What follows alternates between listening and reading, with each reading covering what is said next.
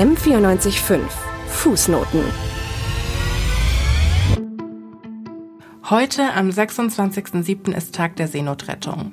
Seit 1996 ist der letzte Tag im Juli bundesweit in Deutschland dafür vorbehalten.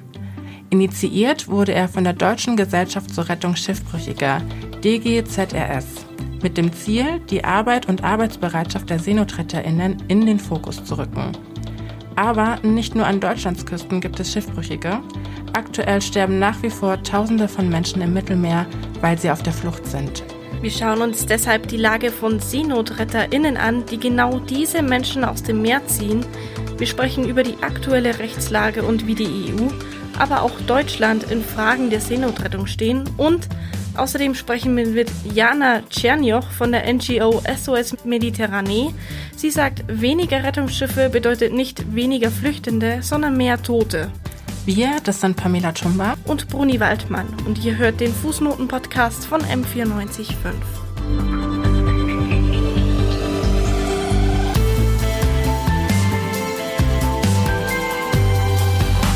Fußnoten, was diese Woche zu kurz kam. Seenotrettung ist schon lange ein Thema, aber warum eigentlich? Schon seit Jahren fliehen Menschen aus den Krisenregionen der Welt über das Mittelmeer nach Europa und zwar mit schweren Folgen. Die Menschen haben keine professionelle Ausrüstung, häufig sind es dann eher so Baracken und die Schiffe sind krass überfüllt. Im Jahr 2016 ertranken über 5000 Menschen im Mittelmeer. 2017 starben oder verschwanden laut dem Flüchtlingshilfswerk der Vereinten Nationen UNHCR mehr als 3100 Geflüchtete. Auch dieses Jahr wurden wieder viele Vorfälle gemeldet. In der ersten Hälfte des Jahres 2020 sind 340 Menschen gestorben oder wurden als vermisst erklärt. Aus diesem Grund haben sich zivile Organisationen zusammengeschlossen, um Menschen vor diesen Gefahren zu schützen. Doch wie genau ist die Seenotrettung organisiert und was hat sich dazu in den letzten Jahren getan? Das erklärt uns Johanna Hager in 100 Sekunden. Schneller wissen, was los ist. Politik in 100 Sekunden. Heute Seenotrettung. Menschen, die in Seenot geraten, müssen gerettet werden. Dieses Prinzip ist so alt wie die Seefahrt selbst. Doch was genau als Seenot gilt, war lange nicht klar rechtlich definiert und erst 1910 wurde das ungeschriebene Gesetz mit dem Brüsseler Abkommen verbindlich. Das Völkerrecht besagt dabei, dass Staaten schiffbrüchige Personen aufnehmen sowie vermisste Personen auf dem Meer suchen müssen. Es verpflichtet weiterhin jede Nation dazu, eigene Regeln zur Seenotrettung zu treffen und nach ihnen zu handeln. Meeresraum wird hier in Search and Rescue Zonen aufgeteilt. Jeder Staat ist eigentlich selbst für seine Zone verantwortlich. KapitänInnen dürfen aufgenommene Personen aber nicht allein an den nächstgelegenen Hafen bringen, sondern müssen einen sicheren Ort ansteuern, der eine humanitäre Behandlung und gesundheitliche Versorgung gewährleisten kann. 2015 führten politische Instabilität und eine wachsende Zahl von Geflüchteten im Mittelmeerraum dazu, dass Libyen sich nicht ausreichend um seine eigene Rettungszone kümmern konnte.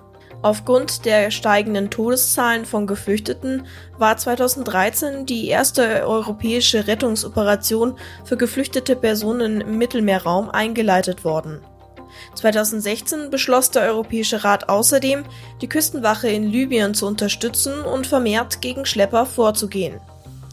Auch private Organisationen und NGOs wie Sea-Watch oder Ärzte ohne Grenzen nahmen in den letzten fünf Jahren vermehrt Geflüchtete außerhalb des libyschen Küstengewässers auf.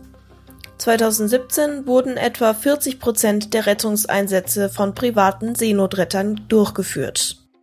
Und eben weil das Mittelmeer so eine gefährliche Migrationsroute ist, treten hier auch besonders schwierige Herausforderungen auf. Zuerst einmal gibt es viele Fragen. Wie ist es denn zum Beispiel mit dem Migrationsrecht der geretteten Person? Wo soll sie denn später bleiben? Da alleine überlappen sich internationale Seerechte und Flüchtlingsrechte, globale Menschenrechte, europäische Menschenrechte, EU-Recht generell, Verfassungsrechte und die Rechte der jeweiligen Staaten, also jeweils viele verschiedene Auffassungen des Rechts. Alle möglichen Rechte, würde ich sagen. ja, unglaublich viele. Alles, was man sich vorstellen kann.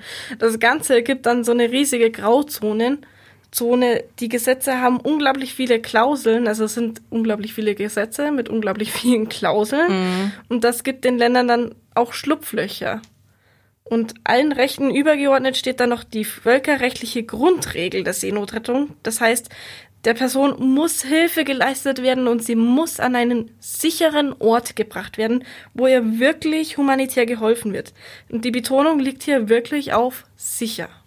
Ja, was sichere Häfen ausmacht, ähm, das ist äh, wirklich ein Problem. Dieses Wörtchen äh, wird nämlich ganz unterschiedlich ausgelegt, je nachdem, äh, was für eine politische Position da gerade angeführt wird. Gerade in der CDU vertritt man nämlich die Position, dass auf See aufgegriffene Menschen zurück an den Ausgangshafen gebracht werden müssen, zum Beispiel nach Libyen. Der Hintergrund für diese Forderung ist, dass man eben davon ausgeht, dass man mit dem Ausblick auf eine Rettung und eine Überführung nach Europa durch Rettungsschiffe Flüchtende dazu animiert, diese Route einzuschlagen, diesen Weg einzuschlagen. Das heißt, ähm, man möchte Flüchtende daran hindern, indem man quasi hergeht und sagt, wir hören einfach auf, die Leute zu retten. Das ist schon eine sehr schwierige Logik, muss ich sagen. Denn diese Menschen, die logische Konsequenz ist ja, dass diese Menschen schlichtweg ertrinken. Es ist halt, es ist schwierig zu sagen, man rettet Flüchtlinge, indem man sie an den Ort zurückbringt, wovon sie flüchten. Ja. wo, ist, wo ist da die Logik? Das ist, also ich äh, verstehe den, den Punkt dahinter leider nicht. Das ist super interessant. Und eigentlich würden wir auch gerne wissen, was da für eine Logik dahinter steckt und haben auch angefragt, zum Beispiel bei der CDU, bei verschiedenen Leuten, aber leider haben wir da keine Rückmeldung bekommen. Also die Leute äh, haben nicht geantwortet, haben äh, nicht reagiert.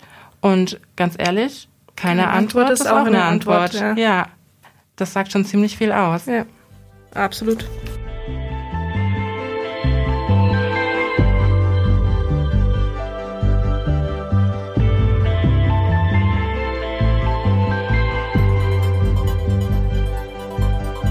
Verschiedene Akteure innerhalb der EU sprechen sich immer wieder gegen zivile Seenotrettung aus. Aktuell verweigern Italien und Malta zudem immer wieder die Einfahrt in den Häfen. Der Hintergrund dahinter, dahinter ist, oder der Hintergrund ist, dass Italien und Malta sich einfach mit der Ankunft der Flüchtenden alleine gelassen fühlen. Klar, weil sie in Italien und Malta halt am schnellsten ankommen. Und da gibt es dann Diskussionen innerhalb der EU darüber, was mit den Flüchtenden nach ihrer Ankunft in einem Hafen passiert. Also quasi, wer nimmt sie denn auf? Und solche politischen Machtkämpfe machen die Seenotrettern einfach nicht leicht. Also zu den ganzen Diskussionen davor kommt dann das noch dazu. Und da stellt sich dann die Frage, wer genau muss denn jetzt die Seenot denn leisten? Also du hast es vorher schon angesprochen, es gibt ein übergeordnetes Recht, das heißt das Völkerrecht. Und das schreibt eben vor, dass die jeweiligen Nationen definieren müssen, wie sie quasi Seenotrettung gestaltet. Das muss dann aber auch festgelegt werden in den jeweiligen Gesetzen der Nation.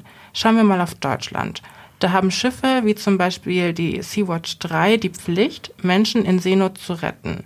Ganz egal, ob das Schlepper sind oder eine Familie beim Ausflug. Alle Menschen in Seenot müssen gerettet werden, allen Menschen muss geholfen werden. Jetzt gibt es aber noch ein Problem. Diese Seenotrettung wird aktuell überhaupt nicht von politischen ähm, Schiffen übernommen, sondern das passiert durch die Zivilbevölkerung. Das heißt, äh, zivile Organisationen gehen raus und tun die Menschen quasi rausziehen, wenn sie in Schiffbruch geraten sind. Und das sind in erster Linie private Boote, die diese Schiffbrüchigen retten. Und da gibt's jetzt eben ab diesem Jahr einen neuen Knackpunkt, nämlich gibt seit März dieses Jahres, also März 2020, eine neue Regelung, eine Gesetzesreform. Und da steht drin, dass Privatboote eigentlich nur für Sport genutzt werden sollten, also nur als Freizeitboot. Und das heißt, wenn jemand mit einem privaten Boot eine Person in Seenot retten will, macht sich derjenige strafbar, weil keine privaten Boote mehr Menschen retten dürfen. Wenn die Organisation Menschen retten will, muss sie ihre Schiffe dann auf die gleichen Sicherheitsanforderungen setzen, wie sie es bei kommerziellen Schiffen sind. Also diese politischen Schiffe, die du erwähnt hast, die Personen retten oder eben andere Arten von kommerziellen Schiffen. Und das sind sehr hohe Sicherheitsstandards. Das anzupassen ist einfach unglaublich schwierig.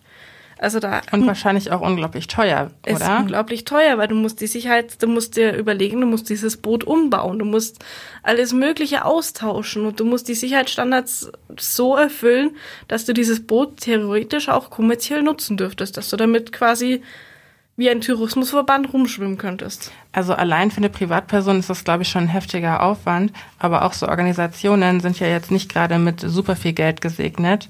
Das stellt sich natürlich die Frage, wie machen die das? Das ist kaum tragbar. Ja, wir haben deshalb mit Jana Tschernioch gesprochen von SOS Mediterranee, die uns erzählt hat, äh, wie die Arbeit von Organisationen der Seenotrettung aussieht in Realität und was in Zukunft dringend passieren muss.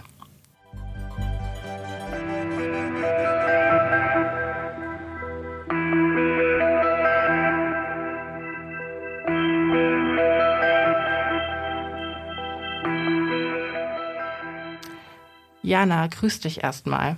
Hallo, grüß euch. Magst du dich kurz vorstellen und sagen, was du machst? Ja, klar. Ich bin Jana Scherner, ich arbeite seit vier Jahren für SOS Mediterranee, äh, für eine europäische Seenotrettungsorganisation. Wir betreiben im äh, zentralen Mittelmeer ein Rettungsschiff und äh, retten in Seenot geratene Menschen vor dem Ertrinken. Und ich arbeite für unsere Berliner Geschäftsstelle als politische Referentin. Du machst es ja schon seit fünf Jahren. Wie hat sich die Lage der Seenotrettung in der Zeit entwickelt? Ja, ich glaube, man muss ein ganz klein bisschen ausholen. Ähm, die zivile Seenotrettung hat sich ja 2015 oder manche auch schon 2014 gegründet in Reaktion auf äh, das Sterben im zentralen Mittelmeer. Ähm, bis 2014 hat Italien da Seenotrettung betrieben, mit einem eigenen Seenotrettungsprogramm Menschen aus Seenot gerettet und dann sich eigentlich an die EU gewandt mit dem Appell, äh, doch finanziell und mit Kapazitäten, Rettungskapazitäten sich zu beteiligen. Das ist nicht passiert. Italien hat das Seenotrettungsprogramm beendet. Und seitdem gibt es eigentlich im, im zentralen Mittelmeer ein, ein staatliches Vakuum, ein Rettungsvakuum. Und äh, das füllen äh, wir Seenotrettungs-NGOs äh, seit 2015. Wie geht es den aktuell deutschen Schiffen dort? Wie geht es den deutschen Schiffen aktuell dort? Ähm, wir haben aktuell die Lage, dass wir kein einziges ziviles Rettungsschiff haben, äh, das gerade im Einsatz ist. Alle Schiffe werden festgehalten, festgesetzt mit ähm, ja, recht willkürlichen äh, Begründungen. Ähm, aktuell äh, wurde auch die Ocean Viking, unser Seenotrettungsschiff von SOS Mediterranee, ähm, äh, am 22. Juli festgesetzt nach einer elfstündigen Hafenkontrolle mit der Begründung, äh, wir würden doch äh, mehr, also durch die Seenotrettung würden wir ja mehr Menschen an Bord nehmen, als in unserem Zertifikat zugelassen wäre, als sogenannte Passagiere. Und es ist natürlich absolut äh, zynisch, wenn man sich vorstellt, dass ja aus Seenot gerettete Menschen keine Passagiere sind, sondern Menschen, die sich in einer akuten Notlage befinden, wo das Seerecht ja auch ganz klar sagt, äh, die Pflicht zur Seenotrettung besteht, ähm, und genau, es ist äh, einfach mal wieder ein neuer Schritt von Schikan, äh, behördlicher Schikane, den wir da sehen. Ähm, es ist nichts Neues. Wir haben jetzt vor allem auch in der Corona-Pandemie gesehen, äh, dass äh, zivile Seenotrettung blockiert, behindert wird. Äh, Anfang April hatten Italien und Malta ja ihre Häfen für unsicher erklärt, mit Verweis auf die, auf die äh, Corona-Pandemie. Und ähm, rettende Schiffe hatten so eigentlich schon keinen Hafen mehr gefunden. Ähm, auch das Bundesinnenministerium in Deutschland hat uns äh, mit an, zusammen mit anderen Seenotrettungsorganisationen dazu aufgerufen, äh, äh, unseren Einsatz einzustellen. Das heißt, es ist einfach nur jetzt wieder ein neuer Höhepunkt äh, des Versuchs, äh, zivile Seenotrettung zu verhindern. Jetzt hast du bereits angesprochen, dass die Begründung war, dass die geretteten Menschen Passagiere seien. Kannst du erklären, wie die Lage an Bord ist? Wie geht es denn den Menschen dort vor Ort? Was ist da los? Ja, also wir hatten jetzt äh, vor ein paar Wochen unseren letzten Rettungseinsatz. Äh, der war auch äh, recht dramatisch. Äh, die Rettungen gingen alle einigermaßen gut, aber wir hatten wieder die Situation, dass wir tagelang auf den Hafen gewartet haben. Äh, am Ende waren es acht Tage, die äh, ähm, genau mehrere hundert Menschen bei uns an Bord gebracht haben, in absoluter Unsicherheit, wie es für sie weitergeht. Und die Lage ist dann wirklich an Bord irgendwann eskaliert. Ähm, viele Menschen waren, standen unter so einem enormen psychologischen Stress, dass sie damit gedroht haben, sich selbst was anzutun. Wir hatten tatsächlich einige Selbstmordversuche an Bord, die, wir, äh, die unsere Crew zum Glück verhindern konnte. Ähm, aber das heißt, es war ein extremer Ausnahmezustand, den wir da an Bord hatten. Wir mussten am Ende zum Schluss äh, selbst ähm, den Notstand an Bord ausrufen ähm, und haben dann daraufhin aber auch erst einen Tag später tatsächlich einen Hafen zugewiesen bekommen von den italienischen Behörden. Das heißt, das war schon mal eine extrem Herausforderung. Äh, danach kam unsere Crew zwei Wochen in Quarantäne, nachdem die geretteten Menschen von Bord gehen konnten, dann letzten Endes. Ähm, genau, und äh, direkt als jetzt die zweiwöchige Quarantäne geendet hat, ähm, hatten wir eben diese sogenannte äh, Hafenstaatskontrolle mit äh, dem Ergebnis nach elf Stunden äh, Inspektion an Bord, dass unser Schiff eben festgesetzt ist. Und das natürlich für uns alle ähm, enorm frustrierend, ähm, vor allem weil wir jetzt auch wieder die Tage, das Wochenende auch wieder übergesehen haben. Äh, es gibt Seenotfälle, die gemeldet werden, auf die aktuell niemand reagiert, auch in der libyschen, in der maltesischen Such- und Rettungszone. Und wir sitzen mit unserem Schiff in Hafen und können nicht das machen, wofür wir äh, ausgebildet sind, was wir seit äh, eben vier Jahren nonstop machen. Und es ist Menschen aus Seenot zu retten. Welche Anforderungen habt ihr an die EU und an die Bundesregierung? Hm. Na, wir haben äh, von Anfang an unseres Einsatzes eigentlich gesagt, dass ähm, Italien und auch Malta natürlich nicht allein gelassen werden können mit der Seenotrettung und auch mit der Aufnahme von aus Seenot geretteten Menschen. Ähm, und äh, fordern da nach wie vor eine solidarische eine europäische Lösung. Und unserer Meinung nach braucht es da vor allem in erster Linie ein äh, europäisches Seenotrettungsprogramm, ähm, das eben äh, sicherstellt, dass überhaupt die Menschen gerettet werden aus Seenot, aber das eben auch beinhalten muss, was danach passiert. Wo kommen die Menschen hin? Das muss einfach transparent, das muss verlässlich vorher festgelegt werden. Und das ist ja auch aktuell was, was fehlt. Ne? Also so diese, diese äh, tagelangen äh, Odysseen äh, von geretteten Menschen an Bord von, von Schiffen, äh, und die keinen sicheren Hafen finden, hat ja vor allem damit zu tun, dass es eben nicht genug europäische Staaten gibt, äh, die sich da auf einen verlässlichen Mechanismus einigen. Und solange das nicht der Fall ist, wird das immer weitergehen. Ähm, und es ist natürlich einfach extrem absurd, dass dann die einzigen, die eigentlich gerade noch retten, die zivilen Schiffe, daran auch noch behindert werden. Das heißt, was wir auffordern, ist ganz klar ähm, eine Unterstützung der zivilen Seenotrettung, solange es keine europäisch organisierte gibt. Äh, und genau, im Kontext jetzt auch der EU-Ratspräsidentschaft haben wir uns auch nochmal auch in einer Petition, einer Online-Petition an Bundesaußenminister Maas gewandt, sich doch dafür stark zu machen während der Ratspräsidentschaft eben. Jetzt mal von EU-Ebene zur Bundesebene.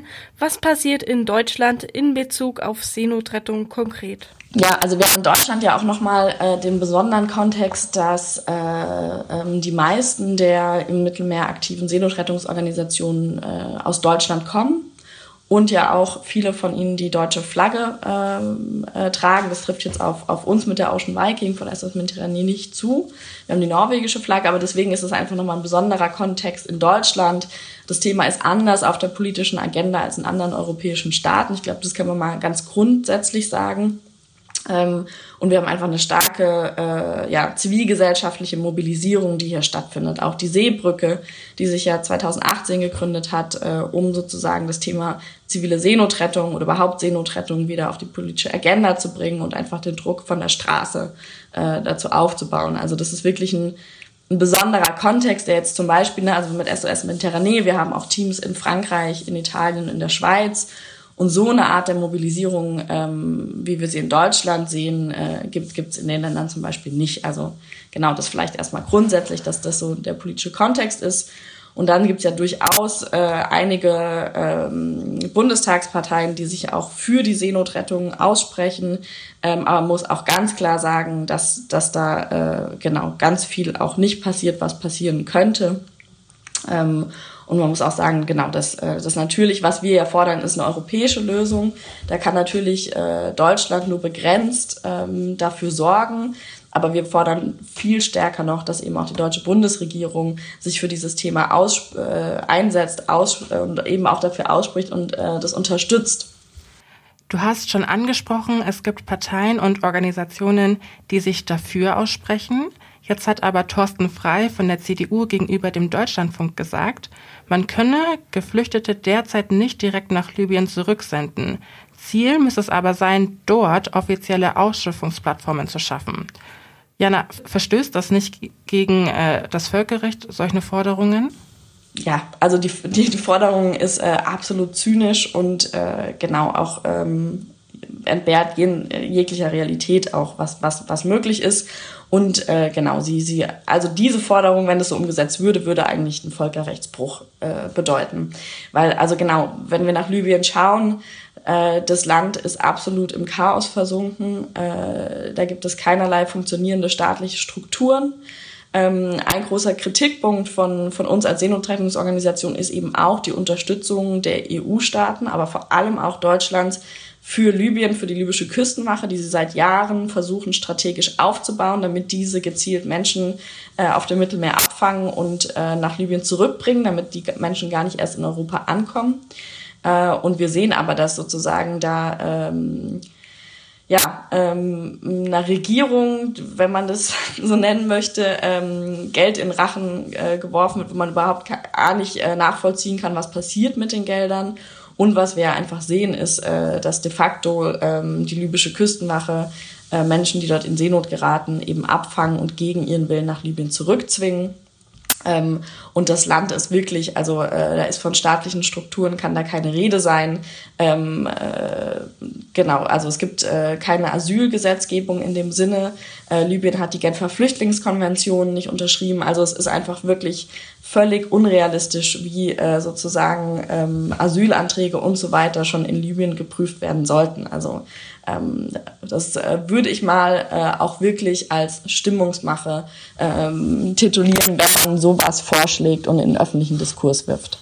Wir haben viel über politische Forderungen gesprochen. Was kann die zivile Bevölkerung tun? Was können Leute wie Bruni oder ich konkret machen?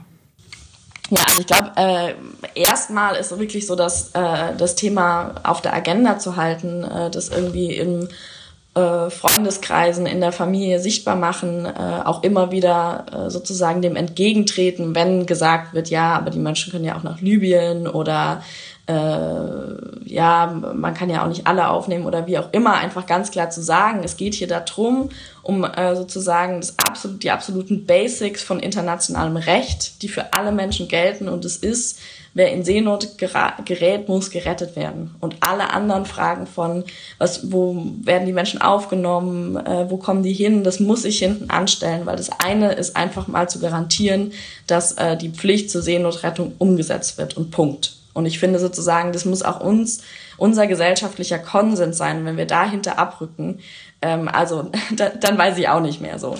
Ähm, das ist, glaube ich, das eine. Ähm, ich habe auch schon die Seebrücke-Bewegung angesprochen. Also es gibt in Deutschland ja eine große zivilgesellschaftliche Bewegung, die sich für das Thema Seenotrettung stark macht. Ähm, genau, und im Kleinen, glaube ich, ähm, kann man einfach auch die einzelnen Seenotrettungsorganisationen unterstützen, ob man das jetzt finanziell machen möchte. Wir sind ja alle äh, komplett spendenfinanziert oder eben auch, indem man zum Beispiel unsere Online-Petitionen teilt, indem man sich in unseren freiwilligen äh, Strukturen engagiert. Äh, ich glaube, da gibt es eigentlich ganz vielfältige Möglichkeiten, wie man da auch seinen Teil zu beitragen kann.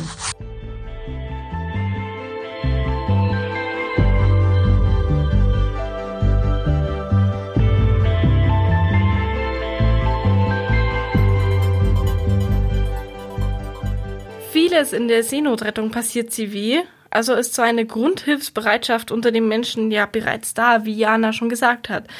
Es gibt sehr viele Unterstützer, die den Seenotrettern helfen. Oft kommen sie sogar aus religiösen Verbanden, weil die Rettung der Menschen in Not auch die Nächstenliebe-Gedanken von Islam, dem Judentum und dem Christentum aufgreifen. Dann gibt's auch noch Organisationen wie die UNO-Flüchtlingshilfe, also den deutschen Partner des UN-Flüchtlingswerks und Aktion Deutschland hilft. Äh, die gibt's eben auch. Das ist ein Bündnis verschiedener Hilfsorganisationen in Deutschland. Eine weitere Organisation wurde bereits von Jana angesprochen, und zwar die Seebrücke. Die unterstützt die Seenotrettung, indem sie verschiedene Städte zum wörtlich sicheren Hafen erklärt, damit später Geflüchtete dort ankommen können.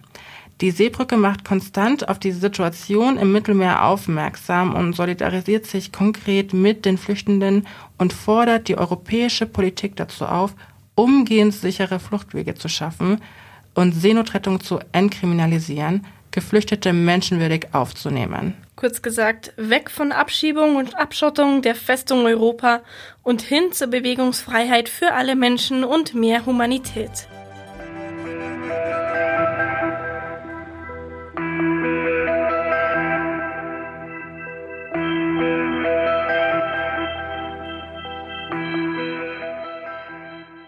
Das war wieder eine weitere Folge Fußnoten von M945. Aus der Redaktion mit dabei waren Dorothea Wolf, Laura Wiedemann, Sebastian Schmidt und Johanna Hager. Die Sendeleitung hatten Laura Wiedemann und Johanna Hager und die Produktion hat Jonas Bayer gemacht. Redaktionsschluss war der 26.07. um 18 Uhr und die Moderation hatten Bruni Waldmann und Pamela Tumba. Wir wünschen euch noch eine ganz großartige Woche. Bis zum nächsten Mal. Bleibt gesund. Ciao und bis bald.